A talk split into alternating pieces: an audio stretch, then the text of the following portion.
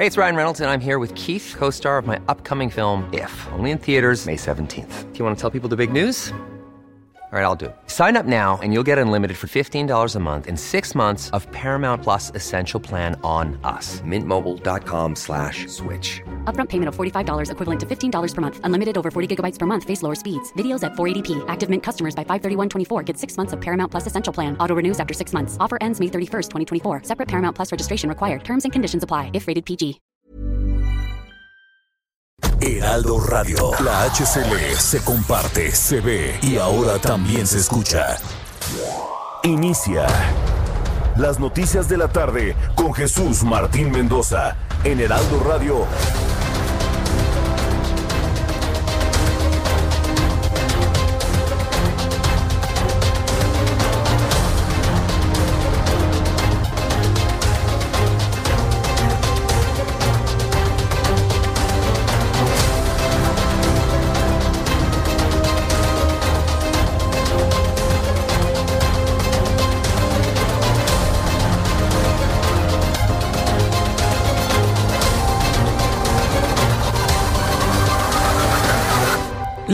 La tarde en punto, hora del centro de la República Mexicana. Me da mucho gusto saludarle, bienvenido.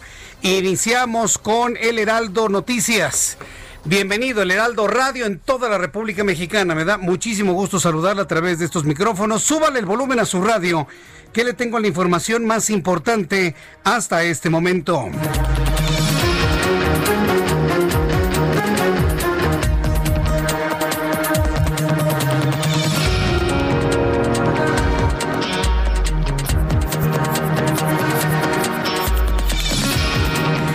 Primer lugar, le informo que el huracán Delta se intensificó rápidamente en la peligrosa categoría 4 Zafir Simpson.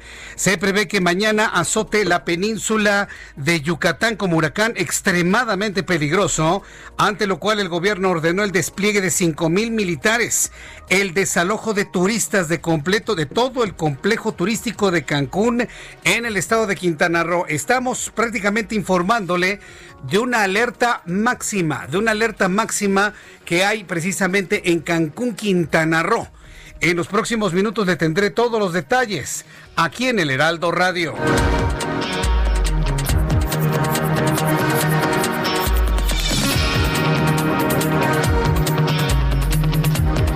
Más de este resumen de noticias, le informo lo siguiente, que bueno, pues luego de estar muy pendientes de lo que sucede en materia meteorológica, el Tribunal Electoral del Poder Judicial de la Federación aprobó este martes el proyecto que avala el proyecto que avala la encuesta abierta del Instituto Nacional Electoral para elegir a la dirigencia del Movimiento de Regeneración Nacional de Morena.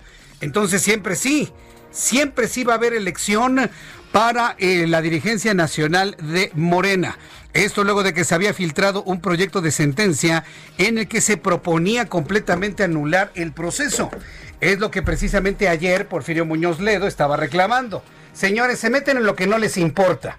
Y ahora que están bien metidos, y ahora que ya están bien metidos, ya no quieren seguir adelante con el asunto. Bueno, pues eso provocó todo tipo de comentarios por parte de Porfirio Muñoz Ledo. Sí, va adelante.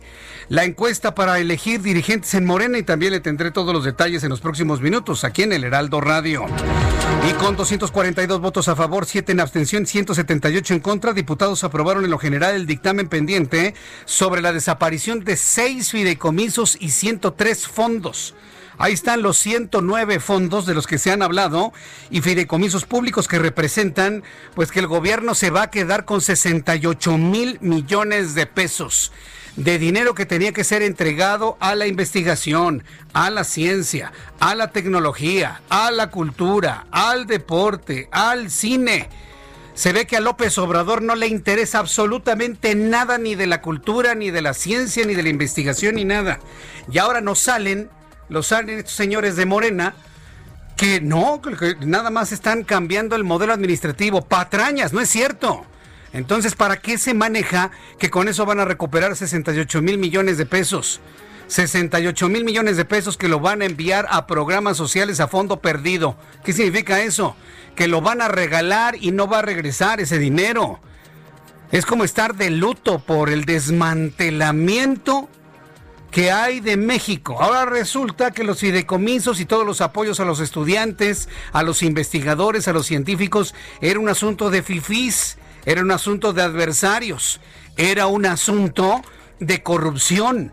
A ver quién les cree eso, a otro perro con ese hueso, ¿eh? Definitivamente no. Y hay una gran protesta en San Lázaro por parte de una empequeñecida, debilitada e imposibilitada oposición por eso yo le digo, el próximo año 2021 usted y yo tenemos que equilibrar esas fuerzas políticas. Nunca más un partido que mayoritee como lo hacía el PRI y todos los eh, aduladores de López Obrador y de su forma de gobierno, que algunos les llaman chairos. Imagínense, andan diciendo que el PRIAN, que el PRI y el PAN juntos, ¿cuál PRI? ¿Cuál PAN? Morena es el nuevo PRI está haciendo exactamente lo mismo que la oposición, hoy gobierno, reclamaba el mayoriteo de las cosas, la voluntad de un presidente reflejada en todos sus legisladores. Es increíble lo que ha ocurrido. No hubo discusión, no hubo evaluación, no hubo parlamento abierto para el asunto de los fideicomisos, no lo hubo. Hablan del Parlamento abierto cuando les conviene y cuando no, cuando en este caso necesita López Obrador dinero de un plumazo extinguen un modelo financiero que dotaba de dinero a las entidades. Que no se le ha quitado Jesús Martín, pues que me digan cómo lo van a entregar. No son tiendas de raya, ¿eh? Ni se trata de que los científicos vayan a mendigar migajas presupuestarias en el Palacio Nacional tampoco es verdaderamente un desastre. Yo le invito para que me dé sus comentarios a través de Twitter, arroba Jesús Martín MX, y a través de mi cuenta de YouTube, en el canal Jesús Martín MX, en donde tengo un chat abierto, en donde estamos platicando usted y yo sobre estas noticias que están haciendo historia, sin duda alguna. También informo que este martes Santiago Nieto, titular de la Unidad de Inteligencia Financiera de la Secretaría de Hacienda y Crédito Público, afirmó que solo los expresidentes Felipe Calderón y Enrique Peña Nieto pueden ser investigados penalmente por posibles delitos derivados de actos de corrupción. Esto fue lo que explicó Santiago Nieto, quien, quien tampoco explicó de qué delitos están hablando. Yo lo que digo es que pues, en realidad se podría investigar a Felipe Calderón y a Enrique Peña Nieto, porque pues, los delitos no se encontrarían prescritos, pero no así pues, a Vicente Fox o a este, Carlos Salinas de Gortari, porque los delitos de se, encontraron prescritos. ¿Qué es lo que creo que se tiene que hacer? Tener, sí, en esta parte donde ya no puede haber una acción jurídica en contra de estas personas, por lo menos sí tener una investigación que permita, déjenme plantearlo así, tener una especie de comisión de la verdad respecto a los alcances de la, de la corrupción en el país y que la ciudadanía mexicana eh, pues sepa los alcances a los que llegaron todos los expresidentes que han mencionado el presidente López Obrador. Creo que puede ser una buena, una buena salida eh, en razón de que pues, nuestro sistema jurídico pues, establece esta eh, conclusión de las responsabilidades penales eh, o administrativas por el simple transcurso del tiempo. Lo que está diciendo el señor Santiago Nieto, como me dice Linda Azucena a través de YouTube, me dice el que los delitos de Cedillo y de Salinas ya prescribieron porque fueron hace más de 20 años. Lo que están proponiendo es que de todas maneras se investiguen. Y aunque ya no tenga algún delito que les encuentre algún efecto jurídico, de todas maneras se van a investigar y se van a mediatizar. Es decir, quieren apoyarse en los juicios de los expresidentes la imagen del actual. Pero yo le voy a decir una cosa. Andrés Manuel López Obrador, Andrés Manuel López Obrador deja de ser presidente de este país el próximo 30 de septiembre de 2024. Ese es su último día. A partir del 1 de octubre del 2024 habrá nuevo presidente. Ese 1 de octubre estoy seguro que millones de mexicanos vamos a estar frente a la Fiscalía General de la República enviando todos los elementos para juicio político contra López Obrador. Ah, sí. Si van a hacer esto con los anteriores, el que está actualmente no se salva, ¿eh? Y el 1 de octubre habrá millones de mexicanos que estemos pidiendo también juicio político. ¿De qué Jesús Martín? Ah, pues de lo mismo que a los otros presidentes. ¿Pues de qué? Ah, pues que me digan de los otros presidentes. Pues sí, nada más hablan de corrupción y de delitos. ¿Cuáles? No, pues este, pues no sé, algo hicieron, ¿no? Ahí está García Luna, ah, ahí, ahí, ahí está la corrupción. Ah, pues lo mismo. Ahí está Pío, ahí está la corrupción de esta. Entonces, si a esas vamos, también metemos en el barco al, actual, a partir del 1 de octubre de 2024. ¿Cómo ven? Pues claro, ¿cuál es la diferencia? ¿Cuál es la diferencia? Yo no veo absolutamente ninguna. Yo le invito para que me dé su opinión a través de nuestras redes sociales, a través de YouTube, en el canal Jesús Martín MX y también a través de Twitter arroba Jesús Martín MX. Durante la reunión de la Comisión de Hacienda y Crédito Público de la Cámara de Diputados se detalló que la titular del SAT, Raquel Buenrostro, dio positivo de COVID-19. Le alcanza a todos. ¿Por qué no le ha alcanzado a alguien que nunca utiliza cubrebocas? Si me refiero a López Obrador, ¿por qué no le da? Yo pienso que ya le dio y pues cursó asintomático con, con síntomas leves y ya, pasó así como si nada. Esa es mi percepción, yo es lo que yo creo, porque no se explica uno tantos enfermos en el gobierno federal y que a algunos no les haya pasado absolutamente nada. En más noticias, en este resumen de noticias, Hugo López Gatel, subsecretario de Salud, dijo que el incremento de 2.000 defunciones con respecto a las cifras dadas a conocer ayer no fueron de un día para otro, sino lo que ocurrió fue que la vigilancia epidemiológica tuvo una reclasificación y aseguró que no hubo incremento brusco de mortalidad, pues hay una reclasificación que permite una estadística muy robusta. Yo no voy a presentar ya nunca más el audio de este impresentable señor. Hugo López Gatel es un tipo impresentable que no tiene nada que hacer en la subsecretaría de salud, absolutamente nada, y por lo menos. Este programa de noticias ya no le va a hacer más coba, es lo último que digo sobre él, me voy a enfocar más en fuentes más claras, más fidedignas, más abiertas, más creíbles, porque tenemos un compromiso con usted, yo no me voy a prestar a estar diciendo sus medias verdades de este señor. La CEPAL advirtió que México regresará a los niveles que había antes de la pandemia hasta el 2025. El próximo año prevé un incremento del rebrote del 3.2%. La CEPAL está advirtiendo que todo este bloque de América Latina le va a pasar lo mismo que a Europa pero no lo quieren creer, no lo quieren creer, bueno, pues entonces hasta que ocurra. Y también le informo que tras acusar a Nancy Pelosi de no negociar de buena fe, el presidente de los Estados Unidos, Donald Trump, anunció que cesará las negociaciones con el Partido Demócrata para un segundo paquete de reactivación económica. Donald Trump no quiere ver frente a él a Nancy Pelosi. Quítenmela de enfrente y negociamos. Prácticamente esa es la posición de Donald Trump. Quítenme la de enfrente, demócratas, y vemos qué, armamos juntos. Mientras esté Nancy Pelosi ahí, nomás no me van a ver absolutamente nada. Y se ha puesto en ese plan, en esa posición, el presidente de los Estados Unidos, quien se recupera, dicen sus médicos, de manera satisfactoria en el interior de la Casa Blanca. El cofundador de la banda de rock Van Halen, Eddie, murió a los 65 años, víctima de cáncer de garganta. Eddie Van Halen y su hermano, el baterista Alex Van Halen, fueron la espina dorsal de esta emblemática formación rockera que entró en el Salón de la Fama eh, del Rock and Roll en 2007 y que para los que tenemos ya algunos añitos en el camino, pues recordamos su rock ochentero, como esto.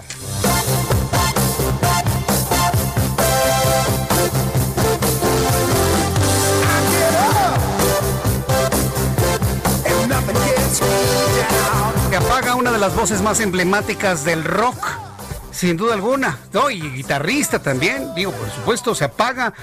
Eh, uno de los, de los hombres más emblemáticos de la música que marcó toda una época, Van Halen. Yo creo que todos recordamos, ¿no? Sus, eh, sus portadas, ¿no? A mí siempre me causaban mucho, mucha conmoción ver sus portadas, ¿no? Acá desangrados y desmembrados. Hoy dan ternura. Hoy cuando ve usted una portada de Van Halen, le da ternura con la realidad que tenemos en el país.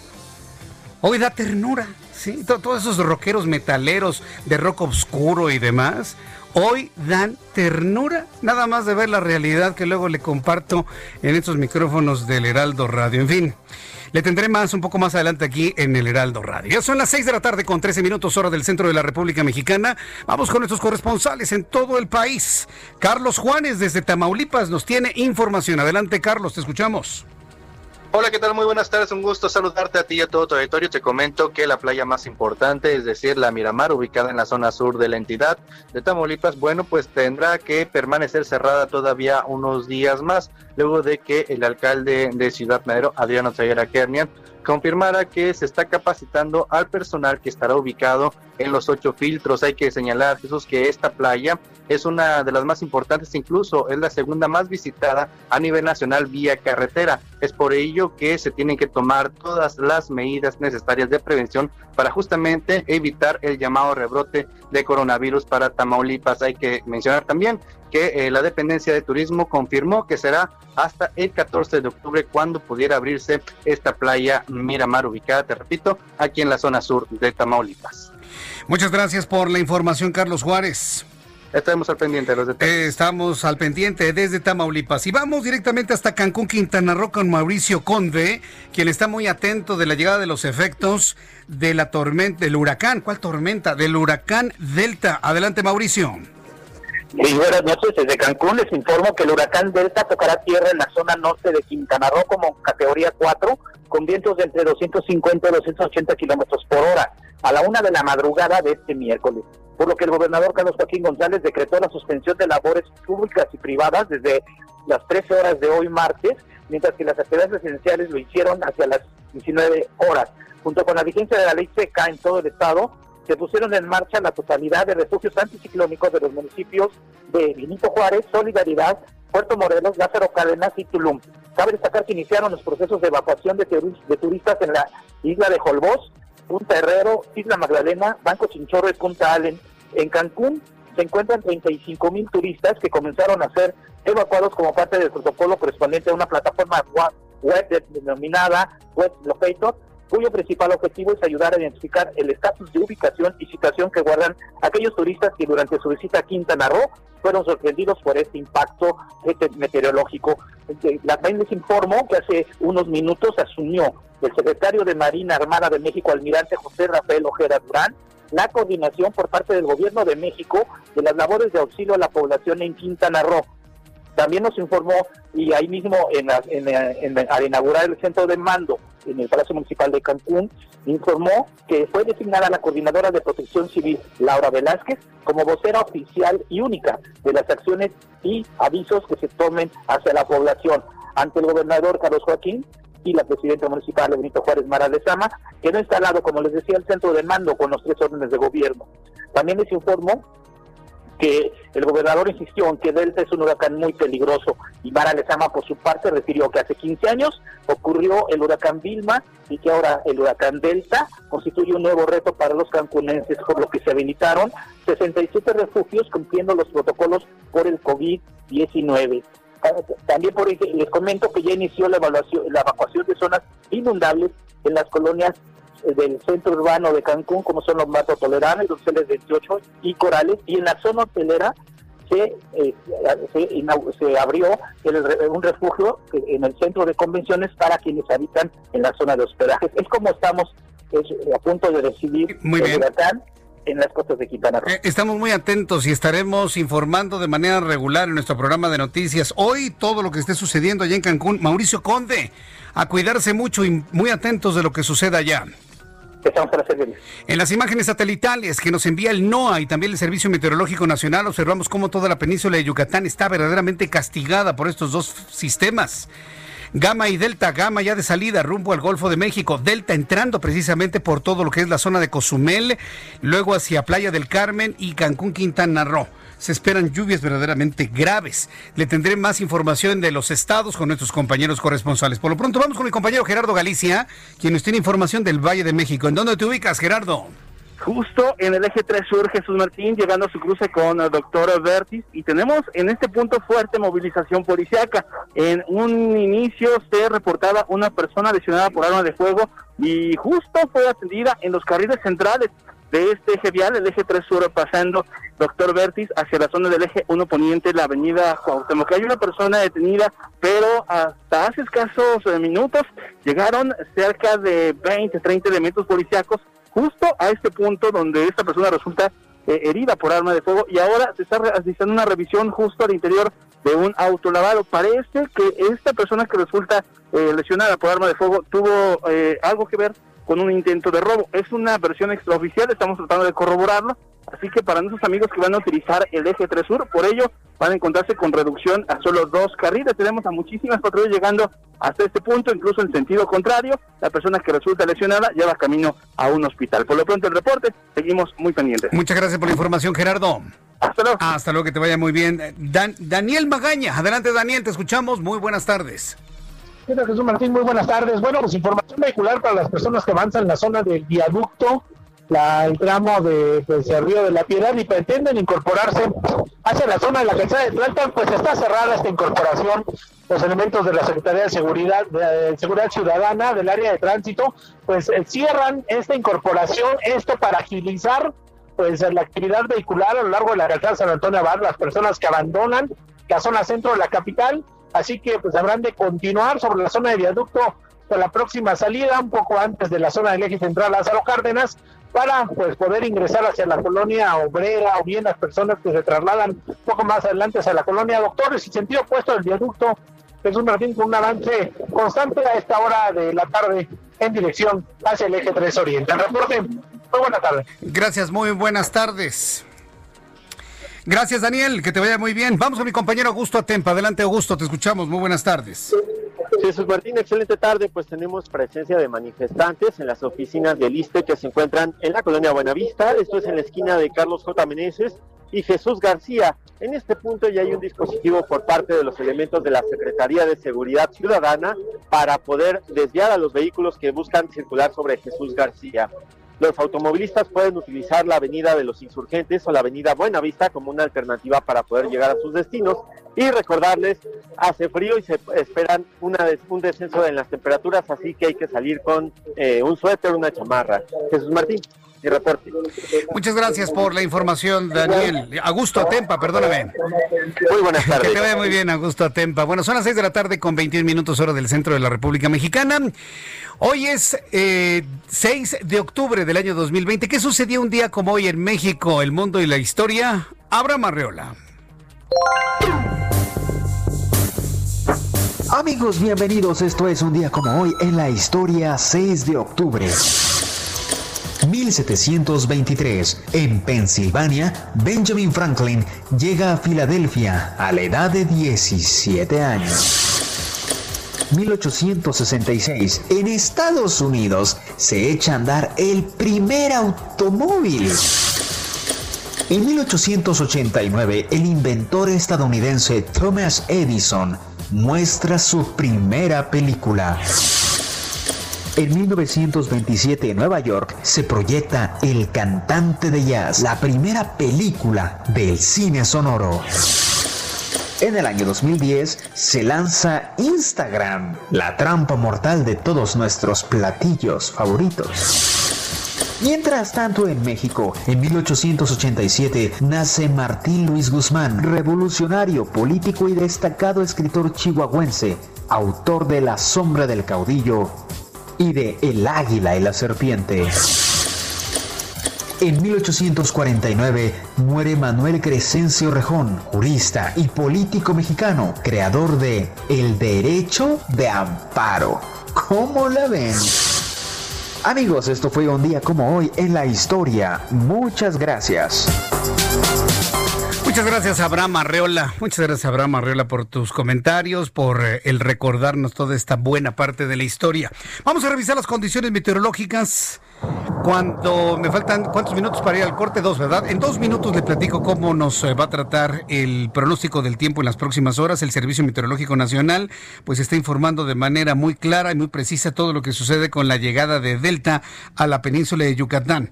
En las imágenes satelitales observamos Gama, cómo se, se interna ya en el Golfo de México, y Delta, que está por golpear la península de Yucatán. Esta noche, la ampliación de circulación del peligroso huracán Delta categoría 4 ingresará a la costa norte del de Quintana Roo, ocasionando lluvias intensas puntuales torrenciales acompañadas de descargas eléctricas en Quintana Roo, Yucatán y Campeche.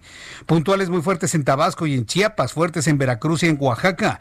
Las lluvias mencionadas pueden ocasionar incremento de los niveles de ríos y arroyos, desbordamientos, deslaves e inundaciones en zonas bajas de los estados mencionados. Además, se pronostican vientos que alcanzarán hasta los 190 kilómetros por hora, oleaje que podría alcanzar hasta 10 metros de altura. Esto es una cosa impresionante. Sobre todo si se toma en cuenta, este pronóstico se hace en función de la velocidad y la fuerza de los vientos que lleva Delta. De esta manera también le informo que hay una onda tropical el número 38 que se encuentra en el sur de la República Mexicana que reforzará el potencial de lluvias hacia dicha región. En el Océano Pacífico, la tormenta tropical Norbert, localizada aproximadamente a 565 kilómetros al suroeste de Colima, se desplaza hacia el norte sin generar efectos significativos sobre el país. Finalmente se mantendrá ambiente frío a muy frío sobre las entidades del norte, noreste, centro y oriente del territorio nacional. Eso significa que tendremos mucho frío durante la noche, la madrugada y el amanecer de mañana en el centro del país, para que usted lo tome en cuenta y se abrigue usted muy bien. Pronóstico del tiempo, temperatura en estos momentos en la capital del país, 17 grados. La temperatura mínima pronosticada para mañana en el amanecer, 6 grados. 6 grados para mañana temprano y la máxima alcanzará 23 grados Celsius. Son las 6.25, voy a los anuncios, regreso con más noticias aquí en el Heraldo Radio. Escuchas a Jesús Martín Mendoza con las noticias de la tarde por Heraldo Radio, una estación de Heraldo Media Group. Heraldo Radio.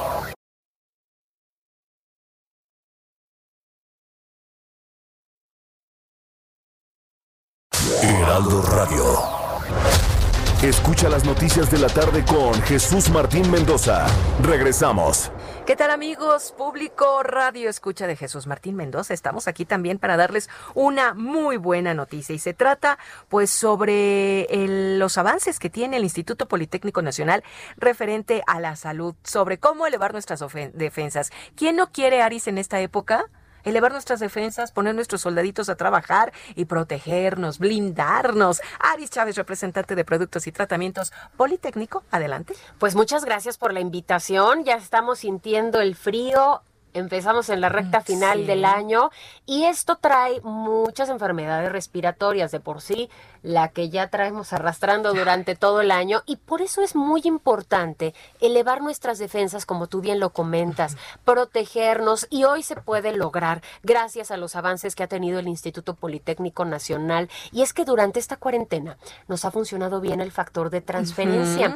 Todo lo que lo tomamos, hemos registrado una alza en nuestras defensas de hasta un 470%. ¿Esto qué significa? Que vamos a blindarnos, como tú bien dices, que vamos a protegernos y sobre todo a crear una barrera protectora que vuelve mucho más difícil un contagio. Eso en la actualidad hace una gran, gran diferencia. Por eso es importante tomarlo todos los días. Mira, es una dosis diaria se pone de- debajo de la lengua, Ajá. lo dejas unos minutitos, es en ayunas, de 10 a 12 días y se acabó y nos vemos hasta dentro de cuatro meses para tener nuestras defensas Ah, ok. muy altas. O sea, ciertos periodos, nada más para protección, ¿verdad? Claro, en personas sanas tiene resultados maravillosos Claro. porque de esta manera nos protegemos, pero en personas enfermas tiene resultados muy interesantes y sobre todo favorables desde la primera semana. Tenemos pacientes que lo toman, que tienen, por ejemplo, diabetes, que tienen cáncer, que tienen lupus, VIH, herpes zóster, artritis reumatoides, fibromialgias, funciona muy bien en alergias, en estas enfermedades respiratorias muy de la época, como puede ser influenza, bronquitis, pulmonía, también en pacientes con asma, enfermedades biliares, son más de 100 en los que hemos visto resultados muy interesantes desde la primera semana. ¿Puede tomarlo toda la familia? Es una pregunta muy recurrente. Tenemos pacientes, bebés casi recién nacidos, hasta personas de la tercera Pasando edad todas las edades, ¿verdad? mujeres Claro. embarazadas, no tiene efectos secundarios y lo mejor de todo, actúa muy rápido. Y yo les digo a todos ustedes, hay que proteger la salud de nosotros, de la familia, tomando el factor de transferencia original, por supuesto, de científicos egresados del Instituto Politécnico Nacional. ¿Qué promoción tienes, Aris? Hoy tenemos una promoción muy interesante. Si usted quiere adquirirlo, ya nos ha escuchado y no se ha animado, hoy es el momento de No llamar. hay casualidades, es hoy. Porque hoy les vamos a hacer un muy buen descuento. Escuche bien el número telefónico, vaya anotándolo. 55 56 49 44 44. Vamos a darle a usted un paquete de seis dosis de factor de transferencia. Solo por el día de hoy va a pagar 1,800 pesos. Y si llama ahorita y dice que nos escuchó en este programa de Jesús Martín Mendoza, le vamos a triplicar el tratamiento. Ay, qué bien. Es decir, usted paga 6 y va a recibir 18, que es un tratamiento muy bueno hasta para dos miembros de la familia. se comparte. Y además, no solo eso, mi querida Moni, hoy les vamos a regalar una careta de máxima protección transparente, un cubrebocas N95 que además es especial porque tiene un grado Bueno, hospitalario bueno. y un gel antibacterial con 80% de alcohol que este es aprobado por la FDA. Todos esos regalos el día de hoy usted los va a recibir si llama y lo aparta. 55 56 49 44 44. Perfecto, de nueva cuenta el número porque me interesa que todo el público adquiera su factor de transferencia. Con mucho gusto. 55 56 49 44 44. A marcar amigos en este momento yo los invito a que lo hagan y digan que hablan del Heraldo Radio. Gracias Aris. Gracias a ti. Continuamos. Ya son las 6 de la tarde con 34 minutos hora del centro del país. Continuamos con el Heraldo Radio. Yo soy Jesús Martín Mendoza y las noticias de la tarde. Gracias por estar con nosotros. Hemos tenido una conversación muy nutrida, muy intensa con nuestros amigos que nos siguen a través de YouTube. Y también sigo recibiendo sus comentarios a través de, mi cuenta de Twitter, arroba Jesús Martín MX. Por supuesto, las plataformas del Heraldo también están abiertas. En Twitter, el, el Heraldo de México, arroba el Heraldo de México en Twitter, en Facebook, nuestra página www.heraldodemexico.com.mx, en fin. Tenemos muchas formas de estar en comunicación con usted y además a través de Twitter en nuestra transmisión desde nuestra cabina. Sí me están viendo allá, ¿verdad? Este Orlando, sí, ¿verdad? Ah, mira, está enfocada la cámara. Para quienes quieran entrar a Twitter, entren, por ejemplo, a, a Twitter y busquen el Heraldo de México, arroba Heraldo de México, y ahí van a encontrar la transmisión de radio en este momento también. Es más, vamos a hacer una cosa. La busco y la retuiteo para que la vean en mi cuenta, arroba Jesús MX, arroba Jesús MX, y también por ahí me pueden ver, seguir, escuchar también en estas plataformas del Heraldo, para que usted no esté pero desconectado en ningún instante y no tenga usted pretexto de que, ay, no te escuché, no te vi. Eso sí, me han dicho varias personas que escuchan nuestro programa después, ya en la nochecita. Inclusive me ha tocado conocer personas que escuchan este programa para levantarse en las mañanas. Sí, pues dice, ¿para qué oigo el programa de la mañana? Si trae exactamente lo mismo que tenía Jesús Martín a la hora de la tarde. Oigan, les agradezco mucho. ¿eh? También ya, ya noté que esa es una buena costumbre que se está generando eh, en muchas personas que escuchan nuestro programa tempranito en la mañana. Así que si usted me está escuchando en la mañana, y esto lo digo para las personas que lo escuchan grabado, les agradezco mucho y espero que tengan un buen miércoles para quienes están escuchando grabado nuestro programa de noticias. Bien, vamos a los temas importantes de este día. Y estamos desde el punto de vista meteorológico muy atentos a lo que sucede en Quintana Roo. Hay alerta roja emitida el día de hoy, martes, en Quintana Roo. El gobernador de la entidad, Carlos Joaquín González, hasta que le tocó una Carlos Joaquín. Le mando un saludo al gobernador Carlos Joaquín. eh, con quien he tenido oportunidad de platicar en oportunidades anteriores desde que ganó la elección, ¿se acuerda? Hemos tenido una, una comunicación pues fluida, pero fíjense que el Estado, digamos que ha tenido un, un flujo de, de- de acciones muy, no- muy natural y casi no escuchamos al gobernador Carlos Joaquín en las noticias. Qué bueno, ¿no? No noticias son buenas noticias, no news, good news, ¿no? Bueno, pues Car- Carlos Joaquín ahora le tocó una fuerte, ¿eh? que es la llegada de este sistema ciclónico Delta. Informó que a partir de la una de la tarde del día de hoy se suspendieron todas las labores en Tulum, Solidaridad, Cozumel, Puerto Morelos, Benito Juárez, Isla Mujeres, Lázaro Cárdenas, debido al huracán Delta convertido en categoría 4. Híjole, para quienes se fueron de vacaciones la semana pasada, pero qué tino, ¿eh? Se tardan una semana más en irse de vacaciones a Cancún y a, Playa del Carmen y a Escaret y a eh, y demás y los hubiesen desalojado. Por medio de las redes sociales, el mandatario apuntó que solo actividades esenciales seguirán trabajando, mientras que los supermercados podrán cerrar a las 5 de la tarde, es decir, ya cerraron todos los supermercados allá en Cancún, para que a partir de esa hora todos se resguarden en sus casas debido a la peligrosidad de los vientos y de la lluvia y de la fuerza de los vientos que trae consigo Delta. Por otra parte, Yucatán también está con declaratoria de alerta roja, se sumó al cierre de actividades. Ahí el gobernador de Yucatán, Mauricio Vila, anunció que los municipios del oriente del estado suspenden todas las labores de negocios, actividades no esenciales a partir de las 4 de la tarde, mientras que Mérida y el resto del estado suspendió las labores a partir de las 6 de la tarde, las cuales se reanudarán hasta nuevo aviso. Me tocó leer por ahí en, internet, ya saben, ¿no? Estas luego teorías de la conspiración, que hoy precisamente que vamos a tener el acercamiento de Marte, va a caer uno de los aguaceros más importantes en Chichen Itza. Yo no le veo ninguna relación, pero pues, hay quien sí le ve una relación como mística, ¿no? Como esotérica, como, no sé, pero el caso es de que toda la península de Yucatán se está preparando. Y bueno, pues las acciones que ha emprendido el gobernador constitucional de Quintana Roo, bueno, pues ya tienen bajo buen resguardo a toda la población. Súbale el volumen a su radio.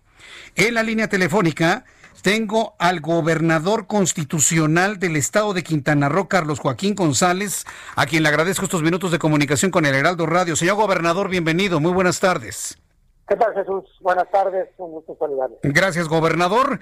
¿Cómo reporta en este momento su entidad? Hemos ya dado cuenta de todas las acciones y alertamientos que ha usted emitido. En este momento, ¿cómo se encuentran las cosas en su entidad? Bueno, estamos ya en la fase última de espera del huracán, un huracán que se dirige directamente para las costas de Quintana Roo. Lo esperamos de acuerdo al último pronóstico. Eh, eh, alrededor de la medianoche del día de hoy, eh, las primeras horas del día de mañana, eh, como categoría 4, un huracán fuerte, poderoso, peligroso, que exige el tener todos los cuidados, todas las acciones de prevención que se deben de tener ante un fenómeno de este nivel y que ha hecho que tengamos ya varias zonas del estado evacuadas, con la gran mayoría de los turistas y visitantes que estaban en el estado en diversos refugios, refugios anticiclónicos que tenemos en gran parte de nuestras ciudades. Todos estos refugios han sido ya habilitados. Eh, tenemos eh, ya eh, una ocupación importante de ellos, principalmente de la zona de Holbox, de la zona hotelera de Cancún, de la zona hotelera de eh, Isla Mujeres en su parte continental, de eh, la zona de Puerto Morelos, la zona hotelera de Puerto Morelos, que han sido eh, ya movidos hacia estos lugares.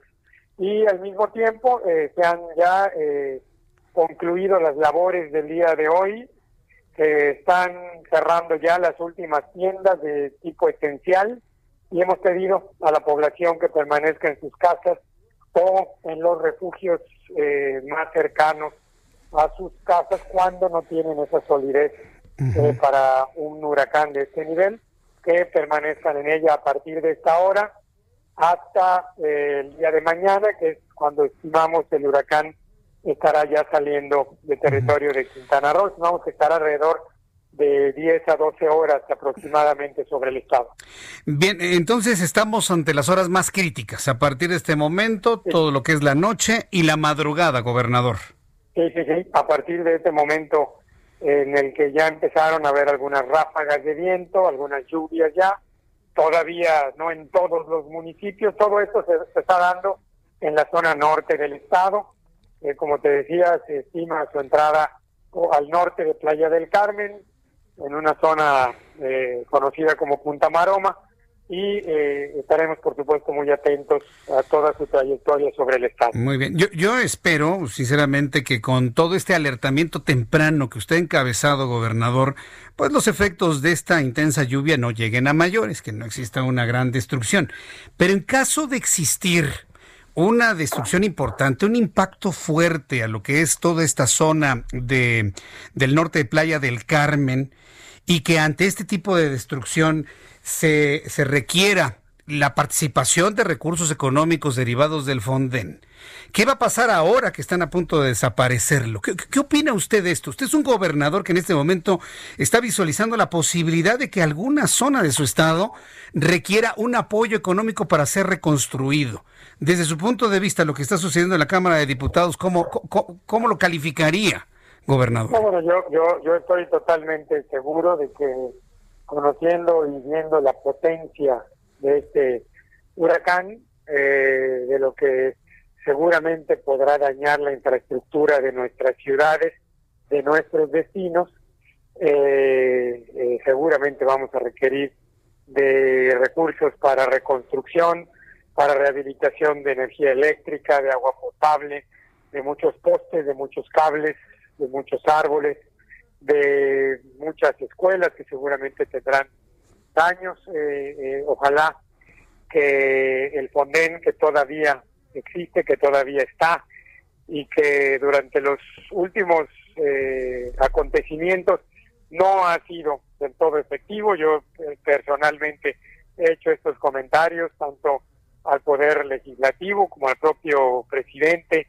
de la República, lo hemos comentado de manera directa, pues tenga en este caso para responder ante una situación de esta magnitud y de esta importancia que tendrá, porque Quintana Roo venía recuperándose de manera importante en su economía a raíz del COVID-19 y ahora pues tenemos esta, esta contingencia que estoy seguro requerirá de mucho apoyo, de mucha ayuda y de recursos. Eh, podría, de, de, alguna manera, pues estar recibiendo los últimos apoyos del Fonden, pero ¿qué va a pasar hacia el futuro? Digo, Quintana Roo es una Así entidad es. que constantemente recibe sistemas ciclónicos. Eh, ¿Está usted de acuerdo en el mecanismo, en, en, los cambios que se están aprobando ahí en la Cámara de Diputados o no? No, no, no, sin duda, sin duda no, no estamos de acuerdo, hemos levantado la voz en ese sentido.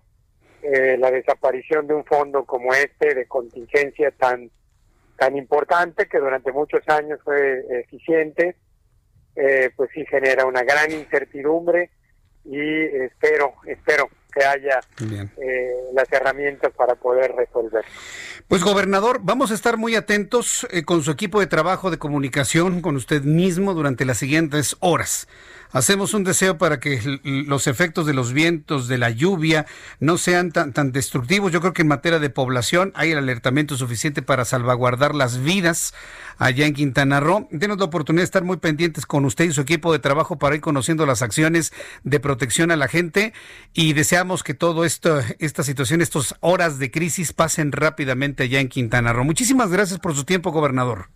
Gracias, Jesús. Un saludo. Que le vaya muy bien. Suerte con todo esto, gracias. Es el gobernador Carlos Joaquín González, él también ya bajo resguardo, la sociedad ya bajo resguardo, ya no hay turistas en las calles de Cancún, ni de Cozumel, ni de Playa del Carmen, ni del norte de Playa del Carmen. Nadie está en este momento en las calles, todos están en resguardo, turistas internacionales se les ha pedido que se vayan a sus hoteles, nada absolutamente, las tiendas están cerradas, todos esperando la parte más fuerte de la entrada de este sistema. Nos dicen que por el norte de Playa del Carmen, en Punta Maroma. Ahí va a entrar lo, más fuerte del, de, del, sistema ciclónico.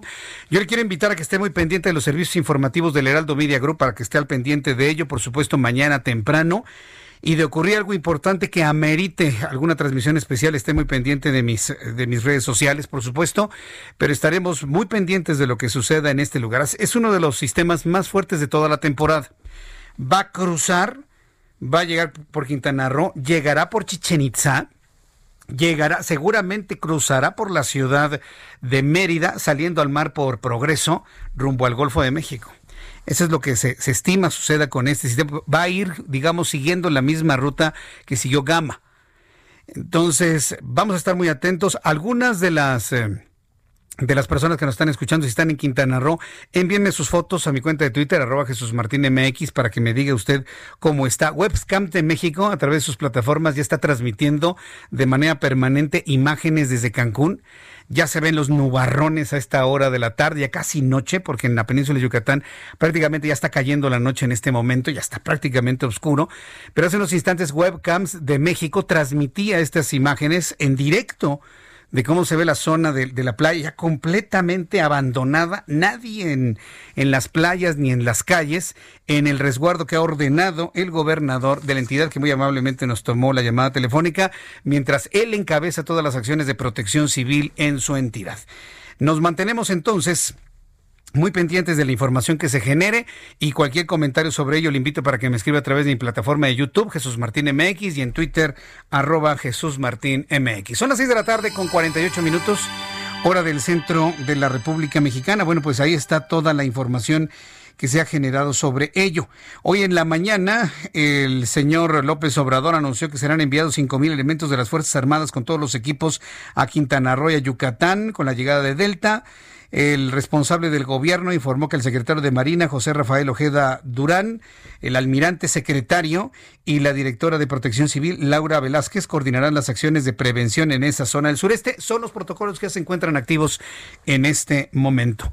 Enviamos nuestro abrazo eh, a todos los amigos que nos escuchan en la península de, de Yucatán. Vamos a otro de los temas, aunque me va a agarrar ya el corte comercial en unos minutos más, pero le entramos al siguiente que tiene que ver con lo que va a suceder dentro de Morena desde el punto de vista político, es uno de los asuntos que más brillan. ¿Por qué? Porque de eso depende la supervivencia de este partido político. Yo siempre lo he dicho, Morena debe transitar de ser un partido emanado del PRI principalmente y del PRD, y si nos vamos hacia la historia, muchos del PRD estaban en el PRI. Sí. A ver, este, señores que me hablan del PRIAN, eso lo puede usted comprobar perfectamente bien. Y este partido que ha aglutinado por su ubicación ideológica en la izquierda una gran cantidad de grupos, algunos de ultra, ultra, ultra, ultra izquierda, este partido tiene que transitar a una izquierda más moderna, más moderada, más negociante, más dialogante. Y el único dirigente que puede lograr eso se llama Mario Delgado. Yo no veo otro, ¿eh? La verdad. Porfirio Muñoz Ledo no lo dejarían trabajar, ¿eh? Porfirio Muñoz Ledo no lo, no lo dejarían trabajar. Pero un Mario Delgado, y, sobre todo, mire, desde el conocimiento que tengo cuando estaba en el PRD, puede darle ese toque a este partido político que lo necesita con urgencia. Una posición de izquierda más, insisto, moderada, y no me da miedo decirlo, no una izquierda como la que encabeza el, niño que anda por ahí todavía llorando, ¿no? Que, que nadie le hizo caso. No, no, no, no, no. Estamos hablando de una izquierda que, negocie, ¿sí? Que, que pondere y que privilegie el interés general por encima del interés de una sola persona. Ese es el partido que se necesita si es que ya llegó para quedarse. Entonces, Mario Delgado es el que aparece con la primera intención de voto. En segundo lugar, Porfirio Muñoz Ledo, aunque Porfirio Muñoz Ledo tiene una recordación más alta que Mario Delgado definitivamente. Bien, le informo que el Tribunal Electoral del Poder Judicial de la Federación desechó las impugnaciones existentes y avaló por unanimidad la encuesta que el partido Morena llevará a cabo para elegir a su próximo dirigente. Cabe recordar que este asunto llegó al Tribunal Electoral del Poder Judicial de la Federación luego de que se presentaran diversas impugnaciones contra el proceso de encuesta que estará en manos del Instituto Nacional Electoral para elegir al nuevo dirigente de Morena. Incluso el propio Mario Delgado celebró. Mario Delgado, ¿se acuerda ayer lo que dijo Mario Delgado? Que el Tribunal Electoral se estaba jugando la credibilidad para las elecciones del año 2021. Que no era posible que tomara ese tipo de decisiones porque se estaba jugando su credibilidad. Mario Delgado celebró la decisión del Tribunal Electoral del Poder Judicial de la Federación a través de su cuenta de Twitter, en la que destacó esta decisión como una actuación responsable. Así lo calificó. Una actuación responsable y congruente que fortalece su credibilidad de cara al proceso electoral del año 2021. Entonces, pues no nos resta más que esperar los tiempos para que se siga dando ese este proceso. O sea, ¿esto qué significa? Que si hubo quejas de, algún niño por ahí que andaba ahí, este, llori, llori, lloriqueando. Pero finalmente se privilegió la importancia primero, de la credibilidad del, Instituto Nacional Electoral a través del Tribunal Electoral del Poder Judicial de la Federación y la importancia que este proceso tiene y la importancia que este proceso tiene para la vida democrática del país. Sí, porque imagínense si hoy cancelan una encuesta y si el INE se involucra en la, en la, elección de la dirigencia de algún otro partido político y se sienta un precedente de esta naturaleza, pues olvídense, esto va a ser como dice por ahí el, eh, como dicen por ahí, Va a ser esto una pachanga, ¿no? Pero completita. ¿no? Me dice Gabriela Luna, hola Gaby, ¿cómo te va? Mario Delgado está al servicio del Ejecutivo, engañó a los de Fidecine y a los investigadores. Es un traidor sin palabra, me dice Gabriela Luna. Aquí están involucrados muchas personas que efectivamente, Gabriela, han apostado su palabra. Yo he hablado con Mario Delgado. Mario Delgado nos dijo en entrevista aquí, hace ya varios meses, cuando empezaba a, cocinarse todo este asunto de, de la cancelación de los fondos y de los fideicomisos, que nada más era un cambio administrativo.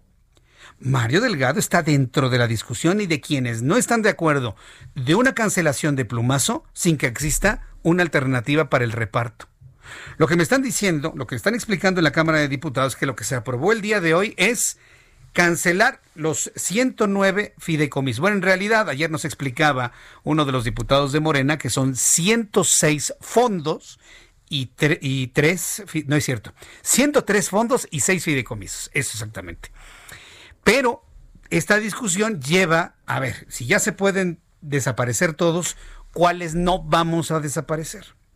Y parece que en esa discusión de cuáles no desaparecerían, incluirían Fidecine, incluirían algún fondo destinado para el Sinvestab y para, para alguna instancia eh, eh, educativa, el Fonden, me han dicho que podrían rescatar el Fonden, es decir, esta historia no ha terminado, pero por principios de cuentas la, la decisión es desaparecerlos todos para que de esta manera se pueda tener acceso el gobierno a 68 mil millones de pesos. ¿Para qué?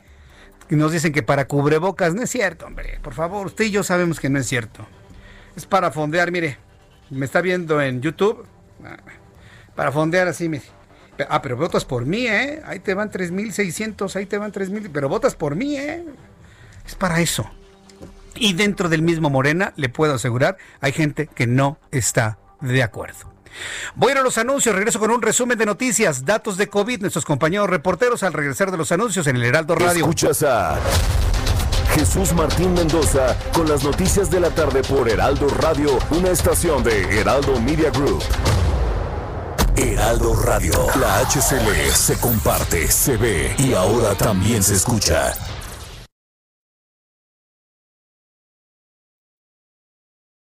Heraldo Radio, la HCL se comparte, se ve y ahora también se escucha. Escucha las noticias de la tarde con Jesús Martín Mendoza. Regresamos.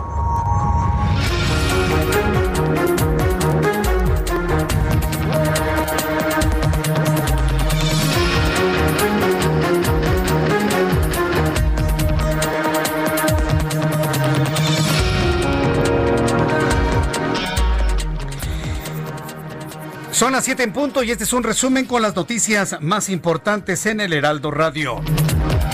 En entrevista exclusiva con el Heraldo Radio, Carlos Joaquín González, gobernador constitucional de Quintana Roo, dijo que no está de acuerdo con la desaparición de los fondos y los fideicomisos que se negocian, que se negocia y que se vota en estos momentos en la Cámara de Diputados.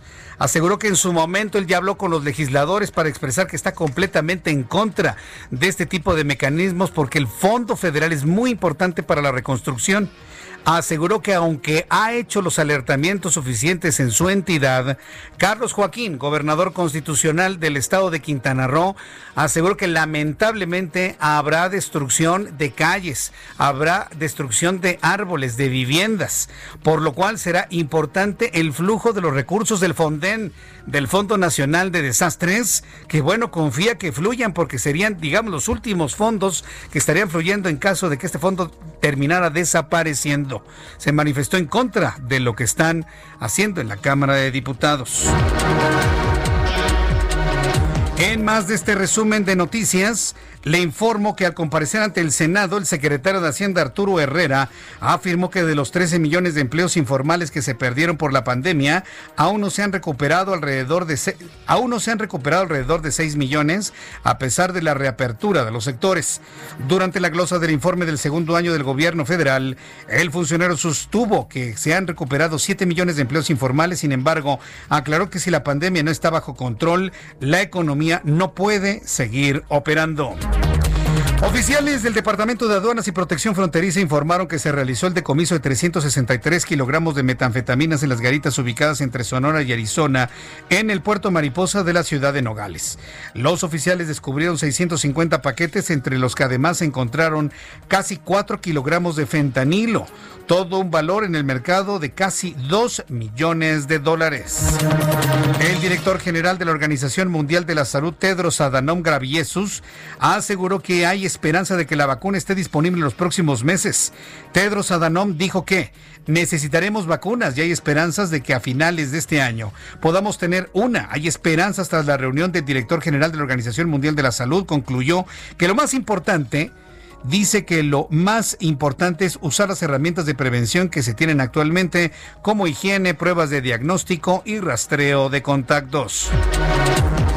El consejero superior del presidente de los Estados Unidos, Stephen Miller, dio positivo de COVID-19. Todos están contagiados allá en los Estados Unidos, de acuerdo con varios medios de la Unión Americana. En este último funcionario involucrado en el brote dentro de la Casa Blanca, que ha visto al menos 11 pruebas positivas, incluido el presidente Donald Trump y la primera dama Melania, así como la vocera Kylie McEnany.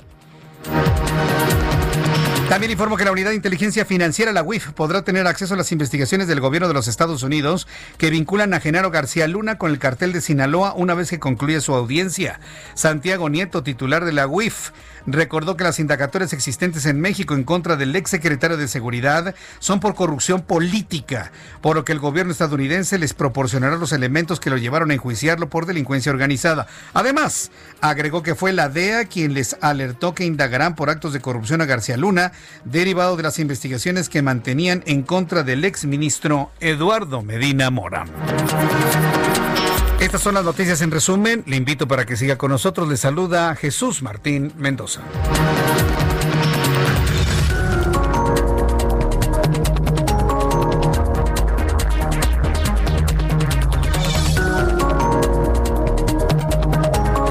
Ya son las 7 con 4, las 19 horas con 4 minutos, hora del centro de la República Mexicana. Mm, al ratito vamos a platicar sobre lo que ocurrió ayer con los números de COVID. Qué impresionante, ¿no?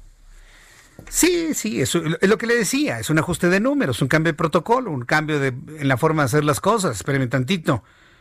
Estaría bueno que incluyéramos a todos los muertos por neumonías atípicas en ese número y nos vamos a 150 mil, 160 mil, fácil. Fácilmente, ¿eh? Si están ahí como que quedan, queriendo quedar bien con la opinión pública, de una vez que metan como muertos por COVID a los de neumonía típica. Le puedo asegurar que más del 90% de pruebas eh, post-mortem podrían arrojar, bueno, claro, muchos han sido incinerados, pero podrían arrojar que tenían el coronavirus, finalmente. Entonces sí, como que sí le corrigieron, lo actualizaron, pero esto es a todas luces un atolazo con el dedo. ¿eh? De lo que en realidad ha pasado en México con los fallecidos, simplemente los que le ponen neumonía típica. Ah, es COVID. No, no, no, no, no. Es neumonía típica. Pero están así de neumonías atípicas, así las personas. Bien, eh, ¿con qué vamos, Orlando? Vamos con nuestros compañeros reporteros urbanos, periodistas especializados en información de ciudad. Empezamos con Gerardo Galicia. ¿En dónde te ubicas, Gerardo? Adelante. En la colonia Doctores Jesús Martín, excelente tarde, ya comienzan a retirarse los eh, equipos de emergencia que elaboraron sobre el eje 3 Sur, pasando a Doctor Vertis hacia la zona del eje 1 Poniente, la avenida Cuauhtémoc. De lo poco que nos han informado los elementos policíacos Jesús Martín, es que por lo menos dos eh, delincuentes trataron de asaltar a las personas que se ubicaban al interior de un autolavado que se ubica justo eh, a unos cuantos pasos de este crucero. Se presume, Jesús Martín, que uno de los clientes de este autolavado portaba arma de fuego, hace eh, frente a estos dos delincuentes, los logra herir y de hecho los dos van camino ya a un hospital cercano. La persona que mm, eh, les dispara va también eh, rumbo a la agencia correspondiente del Ministerio Público, ha sido detenida por parte de los elementos de la Policía Capitalina y ya están tratando de elaborar también peritos de, la Fiscalía General de Justicia de la Ciudad de México. Han sacado de este autolavado un revólver, también varios casquillos de arma de fuego y hay un vehículo Audi involucrado en esta acción. Así que ya todas estas eh, personas, eh, el arma de fuego también y el eh, detenido va camino a una agencia correspondiente del Ministerio Público y para nuestros amigos que van a utilizar el eje 3 Sur queda completamente liberada, ya se puede utilizar sin mayor problema. Y por lo pronto, el reporte. Muchas gracias por la información, Isidro. Hasta luego. La gente está crispada, ¿eh? La gente está, pero a tope, ¿no? Ya, ya por cualquier cosita los sacan ahí sus pistolitas, los eh, enanos emocionales. Yo les llamo así enanos emocionales porque necesitan a fuerza una pistola para sentirse algo en la vida, ¿no? Eh, ¿Quién más está? Vamos con mi compañero Daniel Magaña. ¿En qué zona del Valle de México te encuentras? Adelante, Daniel. ¿Qué tal, Jesús Martín? Ahora con información vehicular para las personas que se desplazan sobre la zona del circuito interior para trasladarse hacia el aeropuerto. Continúa esta reducción de carriles antes de llegar hacia la zona del viaducto debido a las obras de este puente vehicular son canalizados para trasladarse hacia la zona del viaducto Río de la Piedad posteriormente pues eh, retornar en el caso de que se trasladen hacia la colonia Ignacio Zaragoza bien para incorporarse hacia la zona de este puente vehicular que conecta hacia la terminal 2 del aeropuerto, así que hay que tener un poco de calma o bien utilizar como vía alterna la zona del eje 3 Oriente con un excelente avance a esta hora de la tarde, sobre todo para trasladarse ya a través del eje 1 Norte hacia la zona del aeropuerto. El reporte de Jesús Martín, buenas tardes. Gracias Daniel Magaña, que te vaya muy bien, hasta luego. Hasta luego. Que, que, que me acordé de Isidro Corro, ¿verdad? Le, mando un saludo a mi querido amigo Isidro Corro. Creo que anda en donde, en TV Azteca, ¿no? Anda, anda ahí reportando para TV Azteca. Sí, perdón Gerardo Galicia, eh, discúlpame, pero mira nada más cómo se me cayó uno de los archivos mentales, ¿no? Me acordé de Isidro Corro.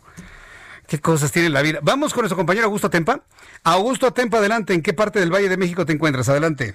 Jesús Martín, excelente tarde pues para todos los automovilistas que van a utilizar el circuito interior la avenida Circuito Interior Melchor Campo y que van hacia el norte de la capital, observamos que hay tráfico bastante pesado desde la avenida Paseo de la Reforma hasta la avenida Flores Magón. Una alternativa como buen uso para evitar este tráfico podría ser la avenida de los insurgentes. Otra de las avenidas que también muestra un eh, bastante tráfico es la avenida 1 Norte, desde el tramo desde el circuito interior hasta Paseo de la Reforma. Hay que tenerlo en cuenta para todos aquellos automovilistas que se mueven por estas dos avenidas tratar de evitarlas y tomar las alternativas correspondientes. Jesús Martín, mi reporte. Muchas gracias por la información, Augusto Atempa. Muy buenas tardes. Hasta luego, que te vaya muy bien.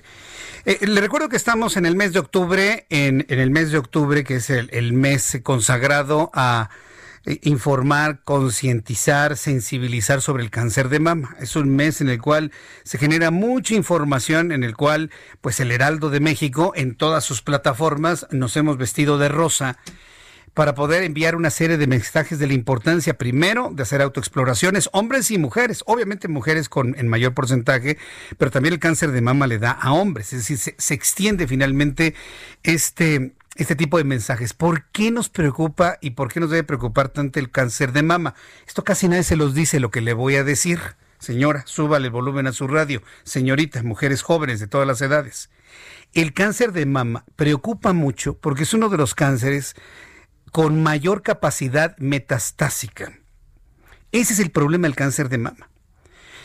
Que si da cáncer de mama, que si viene una operación para, para, quitar el tumor y que esto genera un grave problema emocional en, en las mujeres, sí, sin duda, pero créame, el problema no es ese. Hoy existen ya una gran cantidad de técnicas para poder reconstruir y poder también reconstruir la estabilidad emocional luego de, de, estas cirugías.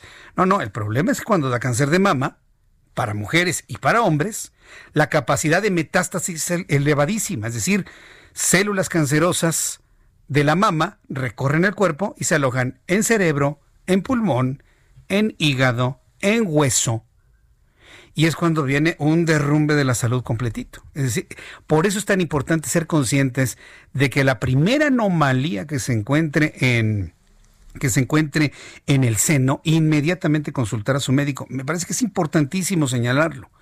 No dejarlo para después, ay, a ver si se me quita la bolita. No, que se me quita la bolita. Vaya directamente con su médico. Si se descubre que es un cáncer, se extirpa y si hay la necesidad de una reconstrucción, le tengo una noticia que me parece que es muy importante. Mucha atención, suba el volumen a sobre todo aquí en el centro del país, en la Ciudad de México. La reconstrucción mamaria gratuita forma parte de un tratamiento integral de la ley para atender el cáncer de mama en la Ciudad de México. Solo basta la voluntad del gobierno actual para hacer valer este derecho a pacientes que lo requieran. Este fue un llamado, este fue un llamado que hizo Nora Arias, quien es la presidenta del Partido de la Revolución Democrática en la Ciudad de México. Recordó que desde hace cuatro años la ley para la atención integral del cáncer de mama para el Distrito Federal o para la Ciudad de México incluye esta atención, por lo que pidió a la Secretaría de Salud informe sobre la implementación y resultados de este programa de atención a personas en estas condiciones de vulnerabilidad. Es decir, la presidenta del PRD en la Ciudad de México, Nora Arias, tiene información de que por ley en la Ciudad de México la reconstrucción mamaria es gratuita y ahora está pidiendo pues información de saber si estas reconstrucciones se han realizado y si no, pues presentar este tipo de ayuda a las mujeres que así lo requieren. De acuerdo con especialistas del Instituto Mexicano del Seguro Social, de cada 100 mujeres que sobreviven al cáncer de mama, tras la extirpación de seno, solo 30 continúan el tratamiento hasta la reconstrucción mamaria. Por eso es necesario hacer valer la ley de atención integral de cáncer de mama con la que cuenta la capital de la República. Es responsabilidad de los gobiernos garantizar el derecho a la salud y en la Ciudad de México la reconstrucción mamaria gratuita está contemplada en la ley, no hay ninguna confusión, exigimos a las leyes que se cumplan, resaltó Nora Arias, presidenta del Partido de la Revolución Democrática en la capital de la República. Vamos a estar muy atentos de las reacciones de la Secretaría de Salud en Ciudad de México porque esto sería muy interesante que complementa pues toda esta serie de informaciones que le hemos compartido en el Heraldo Radio, en el Heraldo Televisión, en prensa Usted verá nuestro periódico ahora con el logotipo del Heraldo de México en color rosa y también en el Heraldo Televisión, Heraldo Web, por supuesto. En todas nuestras plataformas estamos enviando este, esta serie de mensajes para hacer conciencia. ¿Sabe quiénes necesitan más conciencia? Los diputados. Ahora que ya aprobaron la desaparición de 106 fondos y 103 fondos y 6 fideicomisos, pues tienen que hacer conciencia de la necesidad de rescatar algunos, porque no nos podemos imaginar, por ejemplo, un país sísmico, expuesto a huracanes, expuesto a inundaciones, sin un fonden, sin un fondo de que, que, atienda la reconstrucción luego de un desastre natural. No se, no se puede entender el país así. Tengo una línea telefónica y me da mucho gusto saludar, como, como todos los martes, a Juan Musi, analista financiero. Mi querido Juan, me da un enorme gusto saludarte esta tarde aquí en el Heraldo Radio. Bienvenido, muy buenas tardes. Como siempre, mi querido Jesús Martín, un placer estar contigo y con tu auditorio. Oye, yo creo que sin duda en la agenda económica y financiera, eh, independientemente de, pues sí, hacer mención de esto que acabas de citar, que creo que merece un breve comentario porque el otro es más trascendente y más profundo, lo que te prepare. Sí, sí, sí, muy bien. Eh, esto de los fideicomisos, pues mira, simplemente es... Eh, seguir trastocando fondos y recursos y ya nos acabamos el fondo de emergencias y ya nos acabamos el fondo de las contingencias y ahora vamos tras el dinero de los fideicomisos. Entonces, pues, lo que estamos viendo claramente es que pues ya no hay guardaditos, o sea, ya con esto se acabaron los guardaditos, ¿no? Entonces, ¿qué sigue? Pues no queda de otra, ¿eh? O hacen una reforma fiscal, que ojalá es una reforma fiscal integral, que grave a más personas y que alcance a más contribuyentes, o a los mismos, a Jesús Martín, a Juan y a muchos de los que nos escuchan, nos van a cobrar más. y la otra es, nos vamos a endeudar, porque no hay de otra. O sea, es, es, aritmética simple. Pero pues ya, los guardaditos, guardaditos y guardadotes y bajo del cajón y bajo del tapete se están acabando, Jesús Martín. y, y quiero pensar que van a hacer correcto uso de los fideicomisos, eso no lo voy a cuestionar, no es mi no es mi tema, pero lo que sí me queda claro es que tenían otro destino, ¿eh? No, ah. no para el que los van a usar. Mm, sí, sí tienen, y yo, yo lo he dicho, ¿no? Es para fondear los programas sociales, ¿no? Con miras a la elección del año que entra. Y bueno, pues eso lo, lo comento yo. Yo sé que tú nos has preparado un tema que me dices que es muy interesante. ¿De qué se trata, Juan? Sí, fíjate, son, son dos cosas. La primera es cómo ha jugado este tema del COVID eh, en, en términos económicos y financieros en los mercados, el COVID en Trump, ahora en la persona del presidente de los Estados Unidos, ¿no? Y si te pones a hacer un análisis, la primera reacción de los mercados fue adversa, fue de preocupación. Y comentaba yo que no es un tanto cuanto por la preocupación del estado de salud de Donald Trump, es la investidura, de, quien te preocupas es del presidente de los Estados Unidos, que por ende es el presidente de la nación más poderosa del mundo, y que nos guste o no, el presidente de los Estados Unidos pues es el hombre más poderoso del mundo, por decirlo simple y llanamente, hoy.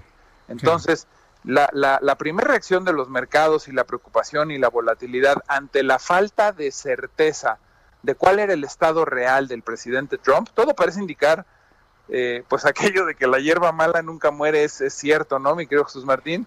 Porque es impresionante la capacidad de recuperación si es que todo va como señala el propio Trump pero le hizo lo que el viento a Juárez, el, el COVID al presidente Trump. Y, y, fíjate que hay personas que me han dicho que fue puro cuento y demás, pero no, no, sí se le ve mal, ¿eh? En la, en la imagen que le cuesta ayer, respirar, ¿eh? Le cuesta trabajo respirar, se le veía mal, tembloroso, pero mostrando como que dando una imagen de fortaleza.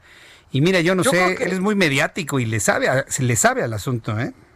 Viniendo de Trump, yo creo que no es una buena, o sea, todos dudamos en un momento dado si era algo inventado o no. Yo creo que esa, no, eso todos lo dudamos. Pero si analizas fríamente, en este momento que te dé COVID siendo Trump, es una mala pasada. En lugar de estar en gira, en campaña, a tope, yendo a visitar estados en donde tienes que fortalecer tu imagen, tu presencia, pues tienes que estar guardado. Yo creo que, que ya analizándolo fríamente, no es algo que haya inventado el propio presidente. Segundo, le, ganó la arrogancia. O sea, el, tener COVID en el personaje de Trump, después de que se burló del tamaño del tapabocas de Biden en el debate, también me parece que es un golpe bajo al propio Trump. Entonces, yo sí creo que le dio. Ahora, evidentemente con el nivel de atención y de monitoreo que tiene el presidente, pues lo sacaron adelante muy rápido porque cada vez sabemos más del COVID y cada vez sabemos que entre más pronto ataques el problema, pues también más rápido sales adelante, pero el cuadro era pésimo, un hombre de 76 años de edad con problemas de sobrepeso, eh, en fin, o sea, sí, sí daba lugar a dudas que esto se le podía complicar enormemente. Parece que ahí va y por eso los mercados ya no siguieron con mucho el estado de salud porque la polución era la correcta. Y, y, el mercado, insisto, no se preocupa por la persona, se preocupa por la investidura presidencial y todas las dudas que levanta que va a pasar hacia adelante. Uh -huh. Ya que salimos de ese bache, vino hoy una declaración muy fuerte del presidente Trump en la que dice, señores, ya no se hagan bolas, el paquete de estímulos que estábamos negociando con los demócratas simple y sencillamente ya no va a salir. Un poco como ya diciendo, si los demócratas me están boicoteando y van a llevar este tema más allá de las elecciones, pues yo me adelanto y les digo, el que no se va a arreglar hasta después de las elecciones soy yo. Y un poco aquí, pues la moneda está en el aire, electoralmente, ¿a quién le va a pesar más esta medida? Al, el electorado va a decir, fue la incapacidad de Trump de negociar y de cabildear. O fueron los demócratas que con tal de ganar popularidad y ganar adeptos para la elección, boicotearon un nuevo paquete de estímulos. Al final la noticia es mala, Jesús Martín, sí. porque si nos vamos a quedar sin un paquete nuevo de estímulos, pues los pequeños negocios, los pequeños comerciantes y la gente que está desempleada, pues evidentemente uh -huh. la va a pasar muy mal de aquí a que eso salga. Fíjate que los demócratas van a tener que hacer un análisis muy profundo de saber si el problema es con los demócratas como tal o de manera concreta con Nancy Pelosi. Hace 42 minutos, Donald Trump acaba de tuitar, acaba de escribir en su cuenta de Twitter, la loca Nancy Pelosi, así lo pone, la loca Nancy Pelosi y los demócratas de izquierda radical simplemente están jugando con los pagos de estímulo de los trabajadores que se necesitaban desesperadamente. Solo querían ocuparse los demócratas fallidos y de la alta delincuencia, ciudades y estados. Nunca estuvieron en esto para ayudar a los trabajadores y nunca lo estarán. A mí me da la impresión que trae pleito casado directamente con Nancy Pelosi. Yo creo que los demócratas tienen que evaluar eso, ¿no? Si quieren avanzar sí. en este rayón de la, de la carrocería que les acaba de dar Donald Trump con este anuncio, ¿eh? Lo que pasa es que tiene ya, no sé si tú te acuerdas, pero cinco o seis meses en la que cada que tuitea y se refiere a la persona de Nancy Pelosi, uh -huh. empieza con Crazy Nancy Pelosi, o sea, sí. la loca de Nancy Pelosi, ¿no? Uh -huh. Este, Nancy antes de, de, llamarse Nancy se llama Crazy, ¿no? Loca. Este, Así la va pues también la capacidad de cabildeo y de negociación, cuando te refieres hacia la oposición, pues también creo que es, es también es humano el hecho de que la fracción demócrata, que si no se dirige el presidente con el debido respeto, pues sí. se lo boicotee porque sí, ¿no? Nada más porque no nos estamos hablando bien. Eh, yo creo que esta ocasión, y rápidamente te lo comento para cerrar eh, mi comentario, y si hubiera espacio para dudas, con mucho gusto, el, el, gran perdedor hasta el momento ha sido Trump porque va a llegar el, el electorado con poca lana en, en, en, en, la bolsa, ¿no? Y la elección, pues muchas veces se gana. Si, si no se hubiera presentado la pandemia y si la gente hubiera llegado con dinero al, a noviembre del 2020, no tenía yo duda que Trump se iba a reelegir, ¿eh? Pero se atravesó la pandemia y hay mucha gente muy fregada y hay mucho descontento social y hay muchos temas que Trump ha despertado y que se agravan con la crisis económica y lo que vimos después de un desastroso debate que en el que no hay un ganador como tal del debate, pero sí el ganador es Biden porque la diferencia se mantuvo, no cambió la tendencia. Entonces, desde ese punto de vista, el ganador es Biden, porque si le llevaba seis puntos en una encuesta, ocho puntos en otra y cuatro, esas diferencias se mantuvieron idénticas. Entonces, independientemente de lo que pasó en el debate, que para mi gusto fue un ejercicio lamentable de interrupciones, faltas de respeto, etcétera, etcétera. El ganador es Biden porque no hay un cambio en la tendencia. Y si además van a llegar a la elección mucha gente muy amolada, me da la impresión que al que van a castigar es al presidente en turno y no a los demócratas por haber boicoteado este paquete de estímulos. Es la impresión que me da. Bien, los efectos para, para México, ¿cómo los ves para, para cerrar, mi querido Juan? Yo creo que México está en un punto en el que el presidente de los Estados Unidos, y lo dije la semana pasada en un editorial, nos conviene ligeramente más Biden. Podemos dormir perfectamente bien si gana Trump o si gana Biden, pero creo que el simple hecho de tener en Biden una persona más predecible, una persona más estable, una persona que puede honrar un tratado y no destruirlo de un tuitazo, como ya lo ha hecho en el pasado Trump, mezclando temas migratorios con temas económicos y financieros, desde ese punto de vista creo que nos conviene más Biden. Hay quien me dice, Juan, estás mal porque los republicanos son más pro mercado. Bueno, pues sí, eso es cierto. A Wall Street siempre le ha gustado más los republicanos, pero si tú lo ves históricamente, los mejores periodos de Wall Street son bajo mandatos demócratas. Y la razón por la que a Wall Street le gustan más los republicanos es porque son más laxos en la reglamentación, en la supervisión, mm. en el seguimiento a bancos, eh, eh, son más pro mercado, más abiertos y más laxos en estos temas de supervisión y los demócratas no, son más apretados, son más eh, supervisan más y siguen de más cerca la situación de los bancos, las cuestiones de especulación no les encantan, en fin, yo creo que al final el balance para el mundo y para México estaría mejor pensar en alguien como Biden que en alguien como Trump. Hay quien también me dice, es que el presidente de México se le cuadra a Trump y se le va a cuadrar también a Biden, mi querido Jesús Martín. Se le va a cuadrar al que sea el presidente de los Estados Unidos, no tiene que ser Trump. Bien, Juan, danos por favor tu cuenta de Twitter para que el público pueda consultarte, eh, pueda preguntarte algo, alguna duda que tengan sobre esto y otros asuntos, inclusive desde el ámbito patrimonial. Claro que sí, Jesús Martín, porque además creo que es oportuno ahorita que la gente piense en cuidar su patrimonio. El momento por el que atraviesa el dólar norteamericano, precisamente por todo lo que he estado comentando, es un debilitamiento generalizado del dólar. Eso hace que esté atractivo. Hoy 21.60 el tipo de cambio llegó a estar en 21.40 yo creo que vale la pena asesorarse correctamente, cubrir parte del patrimonio en dólares, invertir en empresas norteamericanas que tienen una buena perspectiva hacia adelante en arroba Juan S. Musi. Arroba Juan S. Musi. Mi querido Juan, como siempre, te envío un fuerte abrazo. Gracias. Buen martes. Un placer, como siempre, igual, Jesús Martín. Mensajes y vuelvo. Escuchas a Jesús Martín Mendoza con las noticias de la tarde por Heraldo Radio, una estación de Heraldo Media Group. Heraldo Radio. La HCL se comparte, se ve y ahora también se escucha.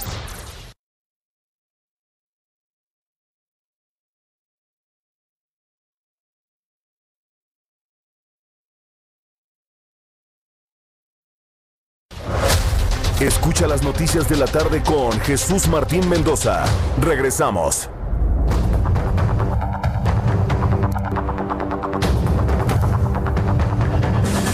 Son las siete y media, las 19 horas con 30 minutos, hora del centro de la República Mexicana. Bueno, para las personas que me siguen a través de YouTube, pues ya les di un adelantito de lo que les voy a presentar en este momento, ¿verdad?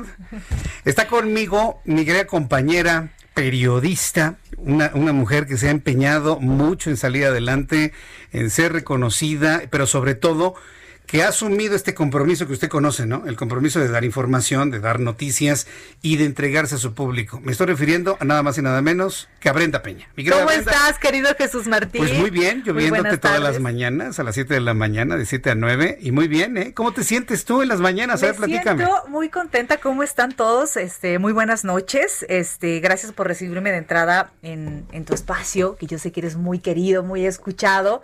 Los saludo acá en las redes sociales a los que nos están viendo a través de tu, de tu página. Me siento muy contenta, primero me siento muy agradecida por eh, la confianza que eh, Heraldo Media Group ha puesto también en mí. Eh, ha sido un, un crecimiento, este, pues ¿qué te puedo decir? Inesperado de mi parte, pero agradecida con la confianza que el director, por ejemplo, de Heraldo Televisión, Miguel Serrano, ha depositado en mí con este, eh, con este, em, pues es noticiero informativo totalmente el de 7 a 9 de la mañana. Es un horario, creo que es muy bueno. Es, Sí. un, es un gran horario con mucha competencia, hay que decirlo. Sí, es el prime time de la mañana. M- Muchos periodistas se, se han hecho en, en- en la mañana primero y luego han brincado a la noche. Y no sabes qué gusto me da que esta empresa, el Heraldo Media Group, vea en ti pues a una de nuestras voces, de nuestras imágenes, eh, que llevan precisamente la voz cantante de las noticias en nuestro canal de televisión. Y es un reto gusto. muy grande, Jesús. ¿Cómo Muchas te gracias. sientes? ¿No- no es, sientes es de un morning nervio? show. La verdad es que nosotros en el Heraldo no habíamos tenido un morning show. Le apuestan mucho a esta parte del morning show, Sí, sí, sí. que es, eh, eh, no por ser una revista informativa, deja de ser importante. Tocamos todo lo que es importante, desde la parte política, que creo que mueve todo en nuestra vida diaria, pero no solamente lo que está pasando, por ejemplo, hoy en Morena es nota. Hace dos semanas era lo de Messi en el Barça. Sí, por supuesto. La noticia está en donde menos lo imaginamos y eso es lo que queremos transmitir en nuestra mañana todos los días. Sí, he, he visto el, el- el programa de Brenda Peña inicia fuerte, ¿no? Con una agenda noticiosa muy bien armada, con todo, y de repente empiezas a suavizar para ver hasta, he visto hasta bailables. El otro día tenías alguien bailando ahí, todo el mundo bailando. Vinieron de Xochimilco a hacernos una representación, Claro. yo creo que te refieres a eso, pero fíjate que es muy importante. Yo creo que en cuestión de televisión hay que saber a quién vamos. Tú sabes muy bien quién es tu público en radio. Ya, Sí. ya lo tiene, te siguen hace muchísimos años y te has hecho de un prestigio tremendo y un cariño tremendo del público.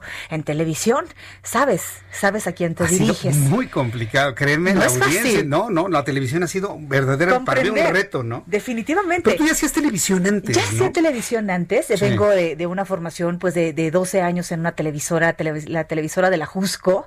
Después trabajé con Ricardo Rocha, muy Sí. cerca de aquí, en Detrás de la Noticia. Y eh, después estuve también en un espacio en radio muy breve en fin de semana y después me, me, me sumo a la familia del Heraldo hace un año, cuatro meses más o menos. Pues Yo te ubico desde el 2018. Yo me acuerdo cuando estábamos todavía en la otra instalación, cuando Ajá. empezábamos con nuestros programas de tele. En Leibniz. En Leibniz. Sí, claro. Y con nuestra pantalla verde y nuestro croma y todo eso. Y ahí más o menos haciendo. Yo me acuerdo de ti en los pasillos y platicabas Ay, es que me la con nuestro bien buen amigo Memo. Qué bárbaro, ese Memo me la hizo bien cansada. Un saludo a Guillermo Rosales, mi querido Sí. Memo. Él nos escucha todas las tardes, él no se pierde Pues el le mando un abrazo y todo mi agradecimiento también y mi cariño por la confianza. Sí. Contentos, eh, contentos Jesús Martín y con un reto importante, que Muy es, bien. como lo dices, la primera hora es hard news. Eh, sabemos que eh, sobre todo a esa hora somos eh, oído, Ujú. más bien, eh, nos, nos despertamos en casa y estamos alistando a los chicos para la escuela, estamos en el desayuno, nos estamos bañando, nos estamos lavando los dientes y estamos escuchando lo que necesito saber antes de salir de casa o antes de comenzar mi día. Y nuestra segunda hora de 8 a 9 es cuando a lo mejor los chicos ya están en la escuela y me quedo en casa o estoy trabajando y estoy escuchando algo que no deja de ser informativo, pero es un poco más relajado, para darle pie justamente a nuestro programa de eh, Aquí contigo. Ahora, eh, las personas, los rostros, las voces que usted ve y escucha en la mañana junto con Brenda Peña, ¿quiénes son tus compañeros? Platícame. Mira, de la ellos. verdad es que esto no se puede realizar solo. Tú sabes muy bien que necesitamos de, de nuestros equipos y, y que son profesionales además.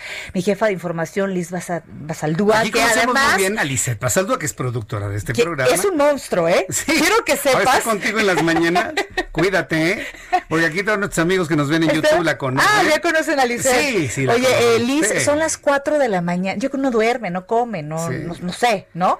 Es, es, eh, eh, nuestra jefa de información, está eh, Quique Belmont, que es el, el jefe de productor.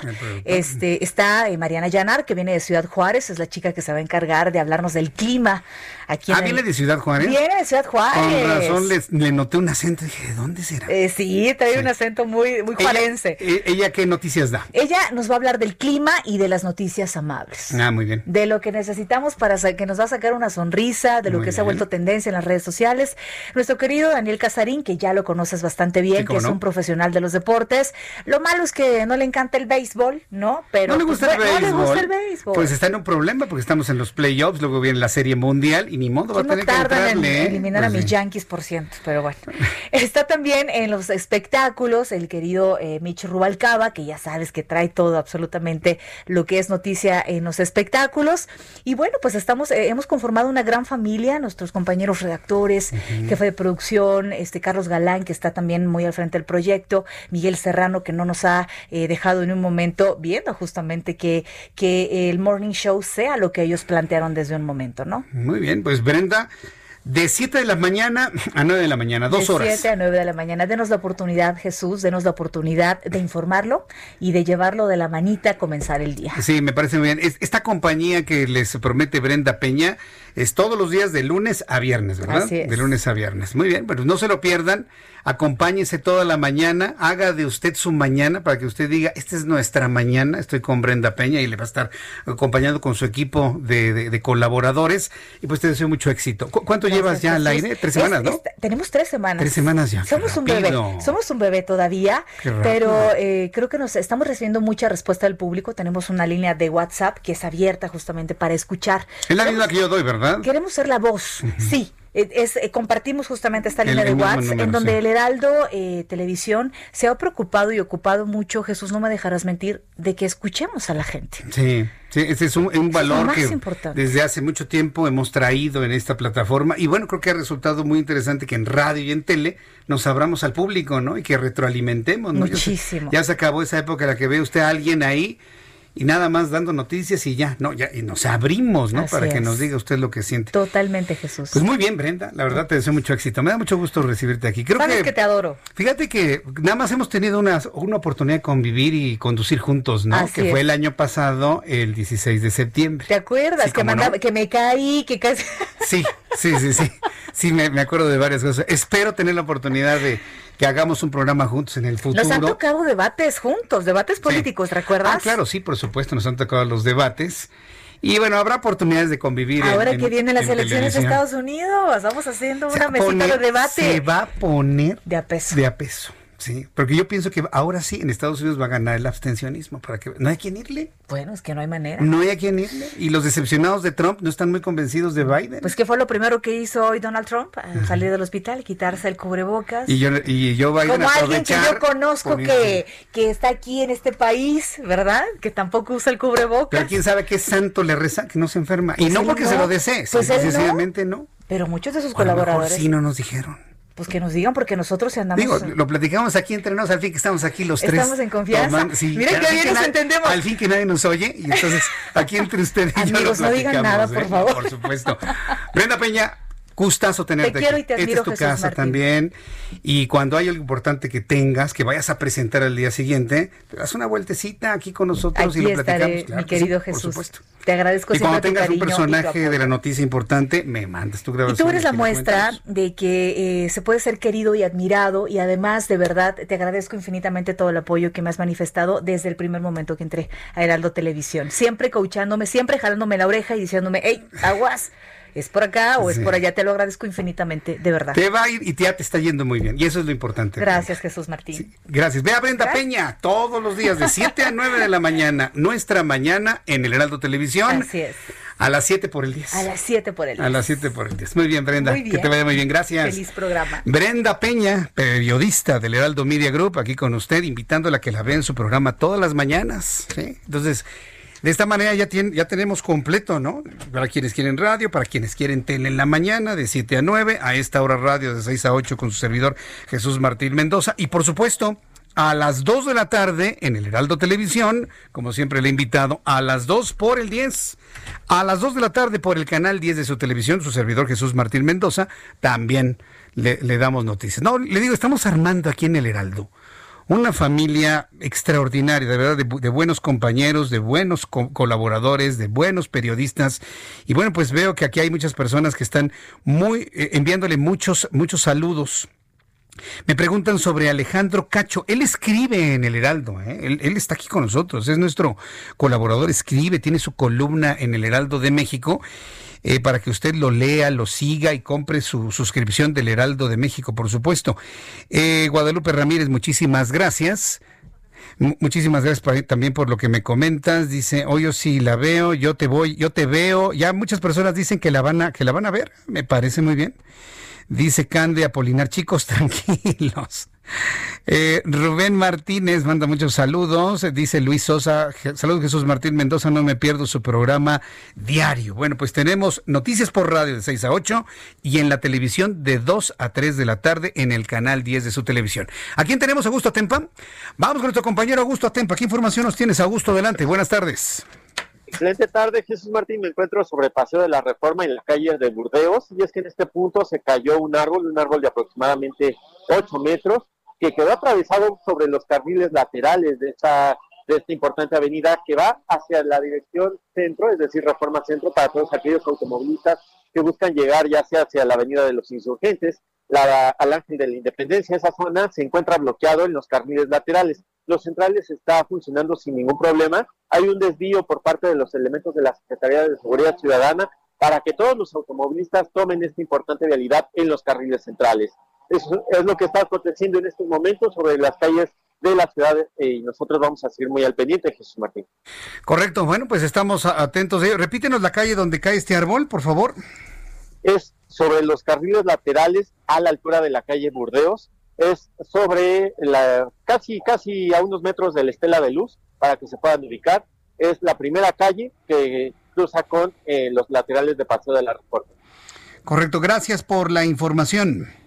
Muy buenas tardes. Gracias, muy buenas tardes. Nuestro compañero Augusto Atempa con esta información para que por favor se cuide mucho. Si ve alguna situación de peligro, por la, por la lluvia, algo que se haya reblandecido por la lluvia, es importante que usted nos lo haga saber o también a Protección Civil, marque el 911, ahí le van a dar toda la información, si nos quiere compartir, pues también se lo voy a agradecer infinitamente, que nos tenga esa confianza, por supuesto. Ya tengo los datos de COVID, déjame dar los datos de COVID y estoy precisamente haciendo en este momento aquí los cálculos. Eh, Mire, contrario a lo que yo había pensado, porque ya sabe, yo soy muy mal pensado, usted lo sabe, ¿no? Soy muy, muy, muy mal pensado. Yo pensé que nos iban a salir con que nada más había mil muertos, o eh, eh, que iban a ser mil contagiados o quinientos contagiados y ningún muerto, ¿no? Pero no, no, fíjese que no. No, de hecho, el índice de letalidad se repitió exactamente igual que ayer. Ahí le van los números de COVID, súbale el volumen a su radio, con base en lo que ha dado a conocer la Secretaría de Salud en este momento, y luego de la actualización de números que se dio a conocer el día de ayer, y luego del cambio de metodología. Ahí le va. Al día de hoy, contagiados por COVID-19, 794.608 mexicanos se sumaron de ayer al día de hoy 4.828. Es decir, estamos en la misma meseta que se había informado con anterioridad, en la misma meseta, 4.828. Número de fallecidos, 82.348, se sumaron de ayer al día de hoy 471 luego de que de anteayer a ayer se sumaron 2.700 y fracción, casi 2.800 muertos, hoy son 471. Digamos que regresamos más o menos a la normalidad y al promedio diario. Índice de letalidad en México. Mientras en el mundo la letalidad del COVID reporta por abajito del 3%, 2.9%, en México es del 10.36%. Y en esto no se detiene lamentablemente la autoridad de salud de nuestro país. No se detienen a analizar que el coronavirus, independientemente si son más o menos contagiados que en otras partes del mundo, aquí mata más el COVID que en muchas partes del mundo. ¿eh? Aquí en México mata más el COVID, proporcionalmente hablando, que en Estados Unidos o en Brasil o en la India. Sí, porque me van a decir, no, pues es que son... Eh, hay más contagiados en, en la India y en Estados Unidos. Sí, sí, sí, por supuesto pero proporcionalmente al número de contagiados mata más el COVID mamás mexicanos que el COVID en Estados Unidos estadounidenses y en Brasil a brasileños. Eso definitivamente. Y es un asunto matemático. Aquí no es, no es una maroma, ¿no? No, no, no, no, es una maroma, son datos comprobables. Me están preguntando que cuál es la cuenta de Juan Musi. Es arroba Juan S. Musi, arroba Juan S. Musi a través de Twitter. Ahí usted le puede seguir. Todos los días le va a dar un, comentario financiero de uno o dos minutos. Y además usted le escribe y le dice que lo escuchó aquí en el Heraldo Radio con Jesús Martín Mendoza y le va a contestar siempre muy amablemente. Bien, pues continuamos con la información de esto. Nos habíamos quedado con la ya que hablo de Juan Musi, él hizo un análisis, Juan Musi, sobre eh, empezó antes de hablar de lo de los Estados Unidos sobre eh, los fideicomisos y sobre todo los efectos de carácter político y sobre todo económico que pueden tener los fideicomisos. Bueno, ¿qué pasó finalmente con esto el día de hoy? Quedó finalmente aprobado el que desaparezcan. Ahora se va al análisis para saber cuáles pueden prevalecer. Con 242 votos a favor y 178 en contra, 7 abstenciones. Sería interesante saber quiénes son los que se abstuvieron de, de votar esto. Este martes, integrantes de la Cámara de Diputados aprobaron en lo general el dictamen para la extinción de 106 fondos y seis fideicomisos. Legisladores de los grupos parlamentarios del PAN, PRI, PRD, Movimiento Ciudadano intentaron detener el avance de este dictamen al abstenerse de emitir su voto pese a que había quórum suficiente para que la sesión se realizara. Hay aproximadamente 400 reservas en todos los artículos de la reforma, por lo que se prevé que la discusión en lo particular se prolongue por varias horas más. Veremos quién tenemos en la Cámara de Diputados para en un momento dado tener alguna actualización de la discusión. Pero estamos en un hecho verdaderamente histórico, ¿no? En el desmantelamiento de lo que costó tanto, tanto, tanto tiempo. ¿eh? Me dice Juan Cruz, ¿alguien sabe qué va a pasar con el Sinvestab? Pues mire, el Sinvestab ahí va, va a seguir, pero va a necesitar el flujo de recursos. Eh, lo, que lo que estaba platicando con Brenda Peña en el corte comercial es, y también yo tengo esa información con base en lo que nos han querido convencer los diputados, porque es un asunto de convencimiento, es que ahora lo van a entregar directo, que el flujo de dinero va a ser directo. Yo no lo creo. Porque ¿para qué están, ¿para qué están extinguiendo los fideicomisos? Pues para tener acceso a 68 mil millones de pesos. No para volverlo a, repartir. Si lo iban a volver a repartir, ¿para qué los extinguen? Si me, si me explico lo que quiero darle a entender. Si lo van a repartir, ¿para qué extinguen el mecanismo? ¿Para qué? ¿Para que se formen los estudiantes y los investigadores en la plancha del zócalo y les den el dinero en efectivo en la mano? ¿Para eso? Es, ridículo, completamente ridículo. ¿A tenemos? Vamos con mi compañera Nayeli Cortés, reportera del Heraldo Media Group, quien está muy pendiente de esta discusión sobre el tema de extinción de fondos y fideicomisos. Adelante, Nayeli.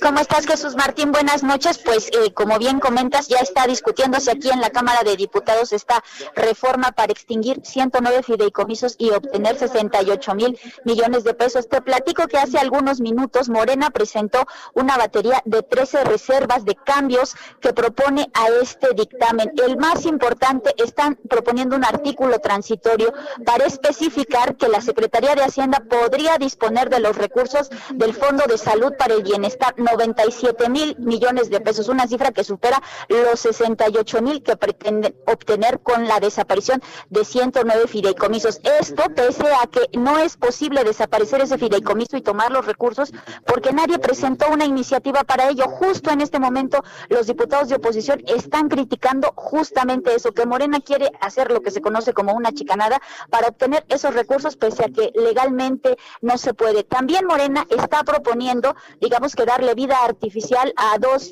a los a, dos tipos de fideicomisos. Por un lado, a los que están relacionados con los centros de investigación y también al Fondo Nacional de Desastres Naturales. Ellos están proponiendo que la extinción no ocurra 30 días después de que se apruebe, se promulgue esta reforma, sino hasta junio de 2021, es decir, hasta mediados del año para que cumplan con todos los compromisos que tienen pendientes. Una tercera adición importante es que están proponiendo la incorporación de un artículo transitorio para especificar, cosa que no viene en el actual dictamen, que los recursos que se obtengan por la extinción de estos fideicomisos serían destinados a la atención de la pandemia de COVID-19 y, por supuesto, a la compra de la vacuna. Como te decía, en este momento están a discusión estas 13 reservas presentadas por Morena, 13 de un total de 400 que eh, agendaron los diputados, lo que hace prever, según los cálculos eh, de, de, los especialistas parlamentarios de la Cámara,